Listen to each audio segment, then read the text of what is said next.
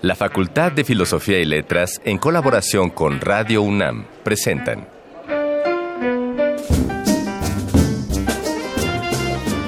Lecturas de pasillo y debates de jardinera. Pensamientos de biblioteca y encuentros de ludoteca. Cátedras extraordinarias fuera del aula.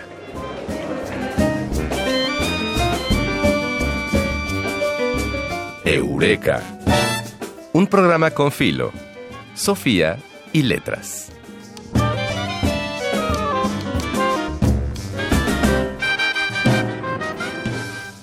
Hemos dejado atrás el primer mes del año, el cual recordaremos en el panorama social y político como aquel en el que se iniciaron las acciones en contra del robo de combustible conocido como huachicoleo. Entre los muchos debates que se armaron al respecto, uno que se dejó de lado y en el que sin duda debimos profundizar fue nuestra dependencia a este recurso. Sí, súper importante, ¿no? Sí. Y aún más nuestra dependencia a importarlo, aun cuando somos un país con gran producción petrolera. Bueno, aquí hay muchas ideas y Puntos a y debatir. puntos a debatir. Pero el caso es que no solamente dependemos de la compra de hidrocarburos, también dependemos de la compra de maíz y otros productos de primera necesidad. Esta es la cosa. Así es, y en esta cosa, en esta carrera comercial, también existe una fuerte desproporción entre los indicadores económicos y lo que sucede al interior de las localidades que albergan cualquier tipo de explotación de los recursos naturales. Por eso, queremos dedicar en Eureka esta tarde el tiempo para hablar sobre la desproporción entre la producción mexicana en el campo y en todos lados y su reflejo en la economía. Y para eso no vamos a hablar los que hablamos, que somos Ana Mari Gomis e Ignacio Escárcega. Así es, y en el Arcón Mascarones, pues se va a vestir de verde, pues ahora ha elegido un fragmento de la participación de la doctora Julia Carabias en el coloquio internacional Los acosos a la civilización. Bueno, y en la entrevista 3 de 10 hablaremos sobre movimientos culturales en defensa del territorio. Y para ello tenemos invitada a una gente muy importante, la doctora Iracema Gavilán. Y vamos a continuar con nuestra línea de recomendaciones literarias y las voces de Alameda traen otro par en caso de que tengas aún un espacio en tu lista. Mientras vemos el año avanzar, sigamos aprovechando el tiempo con otra emisión de Eureka, un programa con filo Sofía y Letras.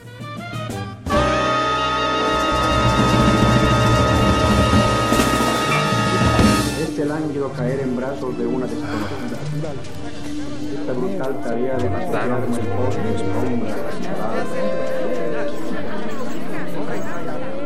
Las palabras que edificaron nuestro presente. Arcón Mascarones. Julia Carabias ha estado inmiscuida en temas ambientales a lo largo de su carrera profesional. Ha tenido a su cargo diversas instituciones públicas relacionadas con el medio ambiente. Es profesora de tiempo completo de la Facultad de Ciencias de la UNAM y recientemente fue nombrada miembro del Colegio Nacional. Por ello, el Arcón Mascarones ha elegido para nuestro programa la participación de Julia Carabias en el coloquio internacional Los acosos a la civilización.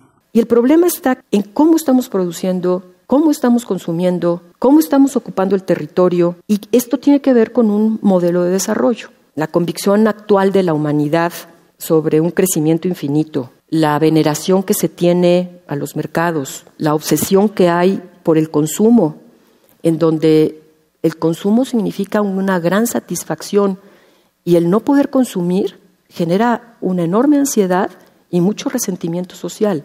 Y esto nos está distanciando cada vez más a los ciudadanos de la naturaleza, sobre todo a los ciudadanos urbanos. Ya no estamos entendiendo de dónde procede el agua, los alimentos, las materias primas, las fibras, de la cual eh, comemos, esto, nos vestimos, utilizamos para todas nuestras actividades cotidianas.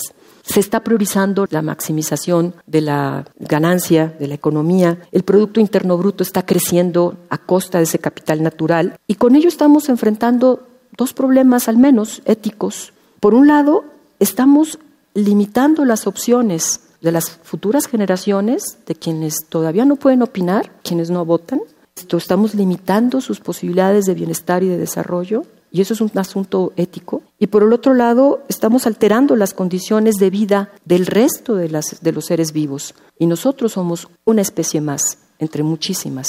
Y quizás estamos incluso alterando el curso de la evolución. No existe en las sociedades un valor de respeto a la naturaleza y su valor intrínseco. Si esto fuera un consenso universal, que está muy lejos de serlo, entonces podríamos establecer y tendríamos que establecer arreglos diferentes entre la sociedad, que con el respeto a los derechos humanos, incluyendo los de las generaciones futuras, con el respeto a la naturaleza, con el reconocimiento al valor intrínseco, con el principio precautorio, todos formarían un conjunto de elementos que nos permitirían ir construyendo una nueva cultura y contribuir a un mundo distinto que permitiera detener estos acosos de la civilización.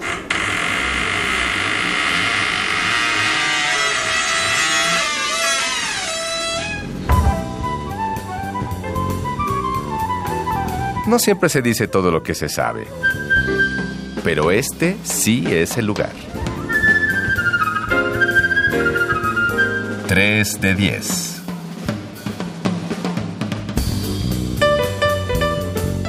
No es gratuito que muchas de las zonas de mayor marginación en México sean también zonas fundamentales para la obtención de minerales y materias primas. En el camino de la expansión económica, las máquinas del progreso suelen pasar por encima de mucha gente. Es por ello que en nuestra entrevista 3 de 10 nos acompaña la doctora Iracema Gavilán, para platicar acerca de movimientos culturales en defensa del territorio.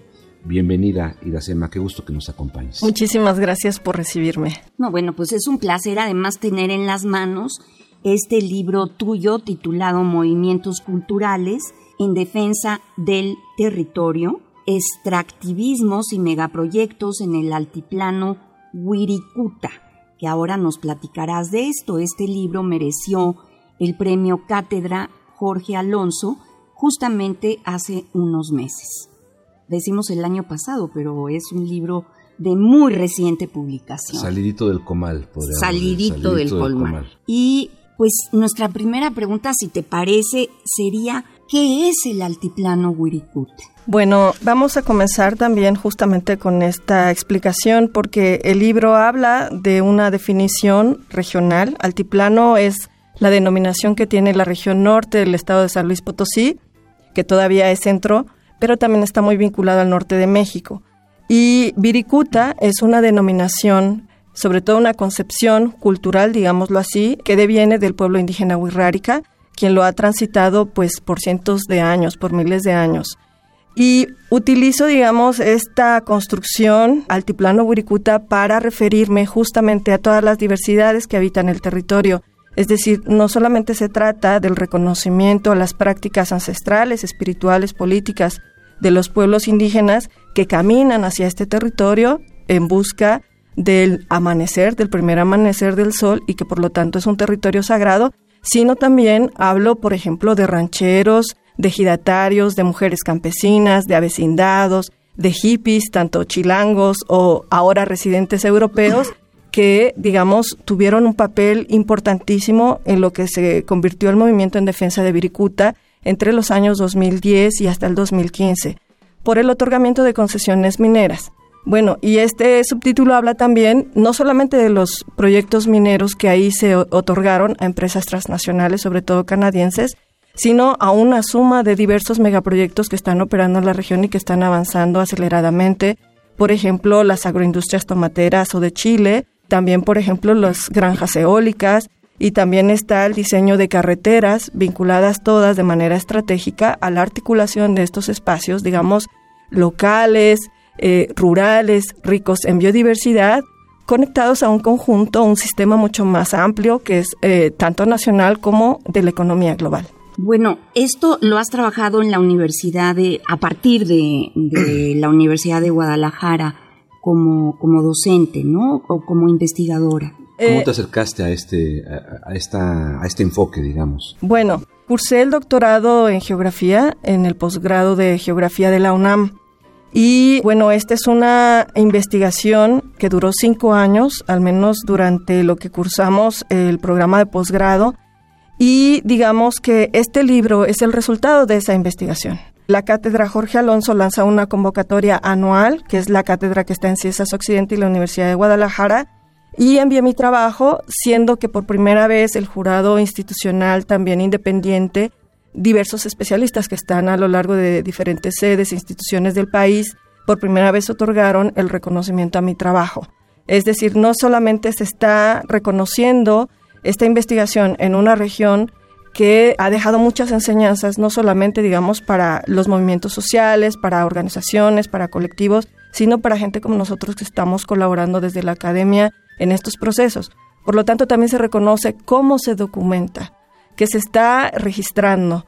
Entonces, el trabajo tiene un grueso eh, de investigación, por ejemplo, de archivo, archivo histórico, archivo, por ejemplo, en el Registro Agrario Nacional, en el estado de San Luis Potosí. También tiene mucho trabajo de campo a través de diversas metodologías, por ejemplo, historia oral, entrevistas, acercamiento con organizaciones, pero también tiene una perspectiva colaborativa, es decir, yo venía colaborando con el movimiento en defensa de Vericuta como un movimiento social plural, la sociedad organizada.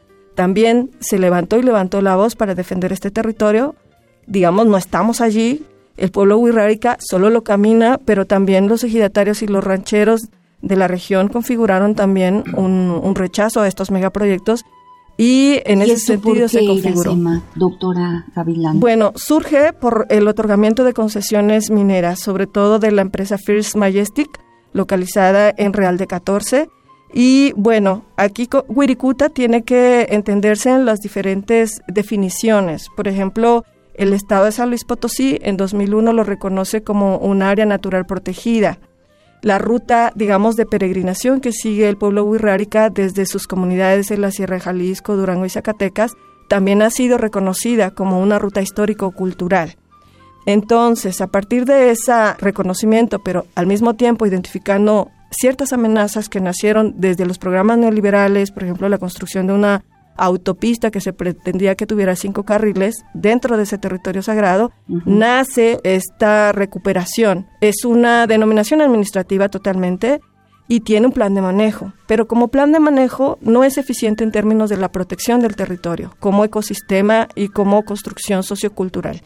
Entonces, este movimiento identifica que hay ciertas concesiones mineras que van a minar el territorio de manera subterránea, pero también a cielo abierto. Y aquí es donde se identificaron las amenazas. Porque y también culturalmente. Exactamente. Sí, nosotros observamos, pues, digamos, el riesgo no solamente a partir de la destrucción del territorio como tal, o sea, geográficamente iban a desaparecer montañas, iba a desaparecer la planicie semidesértica, que es una de las características ecológicas de este territorio, sino también las afectaciones en los sentidos rituales, espirituales, culturales, tanto del pueblo indígena como de los habitantes de esta región.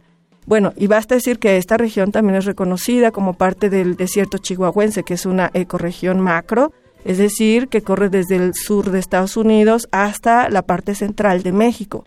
Entonces aquí se dan interesantes y complejas interacciones bióticas, no solamente es tránsito de aves, de mamíferos, también de corrientes de humedad globales, ¿no? Confluye la zona templada con la zona más, más fría, digámoslo así, y esto, eh, digamos, tiene un resultado no solamente para el territorio mexicano, sino en lo que concierne a una dinámica global, una dinámica global de vida. Bueno, entonces también el movimiento identifica ciertas valoraciones o ciertos lenguajes, como le llaman en la ecología política, ¿no? Entran, por ejemplo, los intereses a partir de la visión económica, de la visión histórica, de la visión ritual, también de la visión social y también de la visión ecológica. Y todo esto, digamos, se imbrica en una complejidad que desata una conflictividad, una conflictividad que tiene sus diferentes escalas. Entonces estamos hablando de un orden que deviene, digamos, de ciertos parámetros globales, pero interactúa, domina, presiona sobre los territorios locales. Y aquí es donde entra la comprensión de cómo funciona hoy día el capitalismo del siglo XXI, neoliberalismo, ciertos arreglos institucionales, el papel que tiene el Estado en sus diferentes escalas y también, digamos, cómo se están organizando los pueblos o qué están diciendo los pueblos alrededor. ¿Y qué dicen estos pueblos indígenas? Que me imagino yo, por lo que veo de, de tu libro, que además te agradecemos enormemente que nos lo hayas dado. Es un libro que se regala, esto es increíble. Defíneme a esta cultura que me imagino yo es lo que quería decir no solamente está concentrada en el territorio mexicano, sino que tiene alcances más hacia Estados Unidos, lo cual lo hace complicado, ¿no? Pregunto. Porque decías que era, que te referías como el desierto de Chihuahua, decías que es, ¿cómo le llamabas? Una ecorregión. Una ecorregión, ¿no? Bueno, el libro se obsequia porque la cátedra tiene esta política, eh, tiene una perspectiva el libro reconoce eh, investigaciones que tienen que ver con movimientos anticapitalistas, organizaciones de abajo, movimientos sociales campesinos. Y en esta perspectiva es que la cátedra no vende el libro. El libro está libre de disposición, digámoslo así, para descarga gratuita desde la página de la cátedra Jorge Alonso. Pero también eh, quiero comentarles que antes de que naciera el libro en papel, la cátedra lo liberó tres días antes en su formato digital y la plataforma de ICRIT, que es una red de revistas de coloniales, lo sube a su plataforma, que a su vez tiene otras tres subplataformas en diferentes países, y esa misma tarde esperan al menos 30 mil descargas. Entonces. El libro está presente en países como Angola, España, Francia, Italia, Argentina, Colombia, Perú, Chile también y pues por supuesto con digamos la divulgación de los colegas geógrafos pues está llegando a otros lugares de las geografías sudamericanas y también del norte. Y bueno, el pueblo indígena es muy interesante esto porque fue un, digamos, reto también epistemológico y de entendimiento desde el saber de la geografía, ¿no? Porque el pueblo indígena, digamos, no tiene esta construcción o esta percepción del territorio o definición del territorio a partir de la propiedad, ¿no? A partir de la tenencia, sino que hay otras formas de cómo uno se vincula con el territorio y cómo lo apropia. Entonces el pueblo indígena tiene una historia que dice que justamente cuando llegaron los europeos, pues el pueblo habitaba tanto lugares de la costa, de la costa, por ejemplo, Nayarita y de Jalisco, como también de la sierra. Y en ese tránsito es que además hay una hipótesis muy interesante que esta peregrinación a Viricuta es probablemente una ruta de comercio muy antigua, que los antiguos Virraritari, como así se le denomina en plural al pueblo Wirrárica, caminaron y transitaron para llegar hasta este semidesierto. Y hay montaña. La Sierra de 14, eh, digamos, es un conjunto de montañas sagradas donde nace el sol. Y lo que hacen este pueblo indígena es que quienes son, digamos, los especialistas rituales, es decir, los jerarcas que trabajan estos diálogos estos rituales para renovar acuerdos, por ejemplo, de lluvia, de siembra, de salud, deben peregrinar y quienes están formando en esa escuela espiritual deben caminarlo al menos cinco años. Y es una réplica también de la búsqueda del primer amanecer, de cuando en el tiempo primigenio solamente había oscuridad. Y la llegada entonces a este territorio constituye pues una serie de, de prácticas, de saberes, de herramientas, de tal manera que los antropólogos que han sido más estudiosos que yo en este sentido de las prácticas rituales del pueblo wixárika afirman que una vez que entran al territorio ellos van dejando paulatinamente su personalidad eh, de niños y al término de los cinco años ellos salen como adultos. O sea, es un rito de iniciación realmente este peregrinaje de cinco años. Exactamente, es, un proceso de vida, es un proceso de vida y lo que conlleva también es una serie de arreglos de acuerdos con las deidades que ahí existen. Entonces, estos acuerdos que ellos defienden son inmutables y son necesarios para la continuidad de la vida. No solamente, por eso habría que analizarlo, no solamente en su escala local, como comunidades, como semidesierto, sino en esta escala otra que implica también territorios de otros países. Y bueno, esta es una, una parte de lo que fue el movimiento en defensa de Viricuta esta reclamo, esta reivindicación, el derecho a la libre determinación, el reclamo de los derechos humanos que están siendo violados por los proyectos mineros que están avanzando allí. Y siguen avanzando. Siguen avanzando. Sí, es mucho, es mucho lo que está en riesgo, ¿no? De acuerdo a todo lo que expones. Iracema y yo celebro la pasión con la que lo haces, ¿eh? O sea, se ve que es un tema que... no, que si alguien sabe, eres tú. Eres tú y es un privilegio para nosotros que estés aquí en Eureka. Ahora, cuando dices esta minera canadiense, ¿y qué es lo que explotan? ¿Qué, mineral es el que eh, el que explota esta empresa? Bueno, esta empresa First Majestic pretendía obtener plata a través de un sistema subterráneo, porque la Secretaría de Economía, digamos, reconoce y permite otorgar concesiones mineras por cuatro tipos de minería. Una es minería a cielo abierto, la otra es minería subterránea, la otra es marina y hay otro tipo de procedimientos también, ¿no? De dragado, por ejemplo. Entonces, esta empresa pretendía hacer un proyecto de minado de manera ascendente, subterráneo de manera ascendente. El problema es que dentro de la sierra de 14 corren los acuíferos o los manantiales y la empresa necesitaba trabajar en un contexto seco, donde no fluyera agua, ¿no? Y justamente, ¿por qué la empresa canadiense? Bueno, hay una historia también que se recupera de estos diversos conjuntos de minas, ¿no? Porque cuando se descubrió este proyecto minero más allá de 1700, eh, los primeros, digamos, mineros inversionistas que llegaron ahí tuvieron que echar mano de todo su capital y siempre tuvieron que lidiar, digamos, con estos socavones que se inundaban. Hay una historia también de cómo la tecnología ha sido aplicada en diferentes épocas, por ejemplo, eh, energía animal, o energía de vapor y después energía eléctrica para el proceso o la obtención de estos minerales.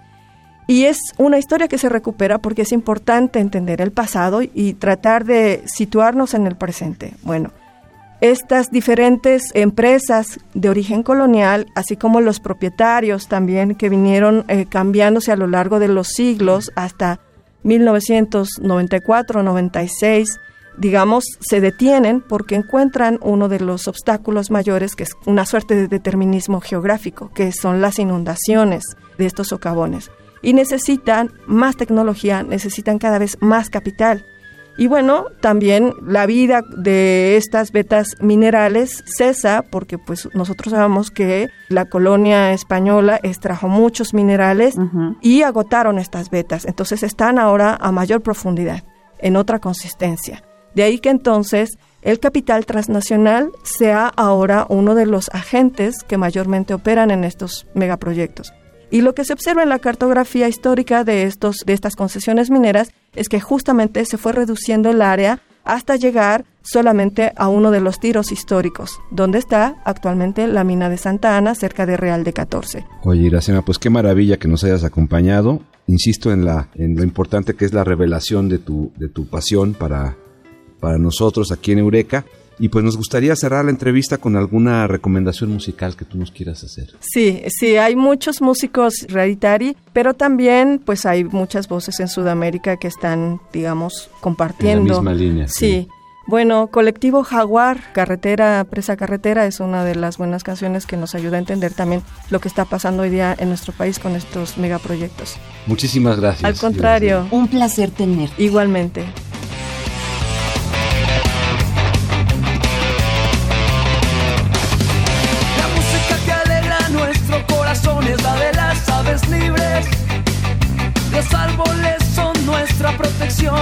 Reflejo del sol en el río nuestra inspiración.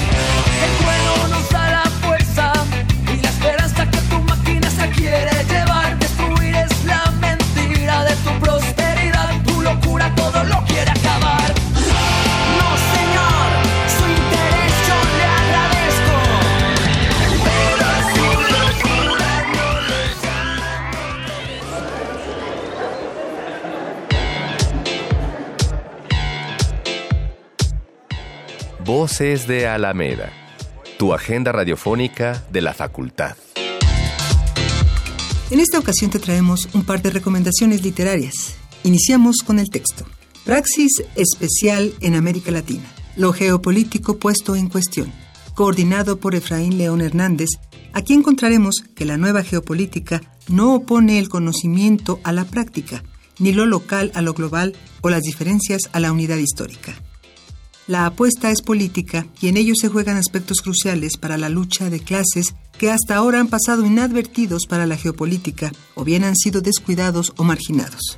Hoy es bueno creer en la posibilidad de la emergencia histórica de una praxis especial popular, capaz de emanciparse, para darle forma y sentido verdaderamente común al espacio histórico. Siguiendo con lo geográfico, te recomendamos el título Geografía y Violencia, una aproximación conceptual al fundamento espacial de la violencia estructural. El texto agrupa diversos trabajos que se sustentan en la exploración y reflexión crítica de las formas y procesos de la violencia y de la dominación a partir de la comprensión de su dimensión espacial. Este libro es la tercera publicación del Seminario Especialidad, Dominación y Violencia, que se ha desarrollado en la Facultad de Filosofía y Letras de la UNAM. Eureka, un programa con filo, Sofía y letras. Hasta la fecha, el medio ambiente ha sido un tema paralelo, obviamente, a la política mundial. Aún lo consideramos un daño colateral o un estorbo, un elemento a tomar en cuenta en lugar de nuestra preocupación principal. Y si no tenemos respeto por nuestro medio ambiente, digo, ¿por qué tendremos respeto ya? No podemos esperar un respeto, entre otras muchas cosas, hacia otras culturas y en definitiva hacia el futuro. Así ¿no? es, así es. Pasamos a otra cosa. Si tienes alguna anécdota de la Facultad de Filosofía y Letras, puedes formar parte de este programa. Escríbenos a arroba filos-unam y en YouTube búscanos como cartelera cultural FFYL. Y podrás contar, si tú quieres, si tienes una historia, tu historia en Radio UNAM. Agradecemos también al equipo de producción de Eureka, en la investigación Dayanara Nogués y Miguel del Castillo, la operación técnica de Francisco Mejía, el guion del mago Mario Conde, la asistencia de producción de Carmen Sumaya y la producción de Silvia Cruz Jiménez. Esto ha sido todo por hoy. Nosotros somos Ana Mari Gomis E Ignacio Escárcega. y esperamos que nos acompañes la próxima semana en otra emisión de Eureka, un programa Con Filo, Sofía y Letras. Y hasta luego. Nos vemos. El tiempo vuela cuando el pensamiento se divierte. Nos escuchamos la próxima semana. Eureka. Una producción de Radio UNAM.